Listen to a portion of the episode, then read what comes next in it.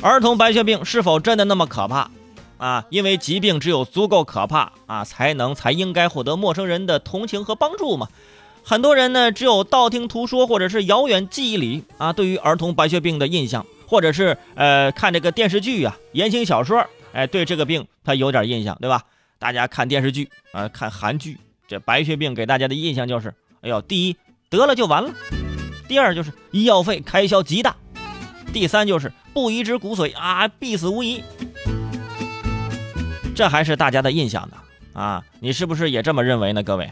今天圈主尾声给你们推翻一下啊！以上三点简直荒谬，你们太小瞧如今的科学了啊！你看的应该是十几年前的电视剧。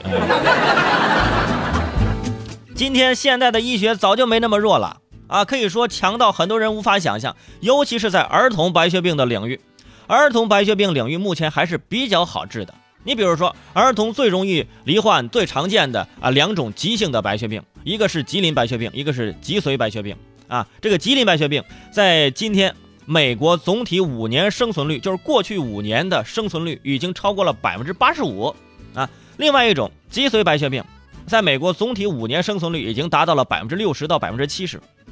当然了，儿童也可能有慢性白血病，但是非常少啊。所以说这个是极其罕见的。也就是说呢。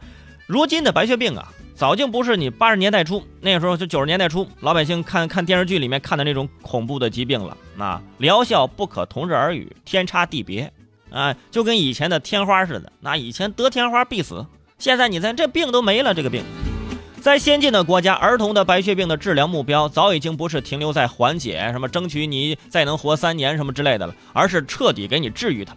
不像成年人的实体癌之类的，儿童的急性的白血病的特点就是好好治疗，正规治疗之后呢，一旦成功缓解，实现无病，哎，很可能就获得了治愈，就以后再也不会犯这个病了，痊愈了。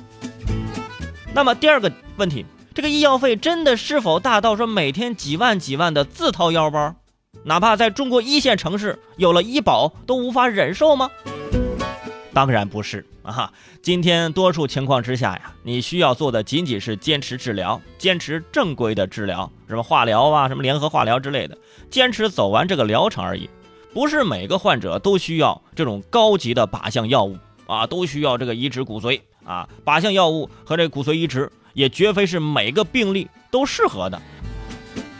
那可能是电视剧看多了，或者是你碰上骗子了，对吧？普通正规治疗的费用就算偏高，也不至于每天几万几万的上去啊，那都是几十年前的事情了啊。呃，中国整体的医疗水平虽然说目前还不如美国，然而北上广深并不会差距太远啊。说到这儿就问大家一下，呃，罗一笑得的是什么白血病？你们知道吗？哎，你们不清楚对吧？不管什么病吧，以后大家对这个病啊要了解，不能被这个病吓死。另外呀，也希望患病的所有的小朋友。都能够坚强的走下去。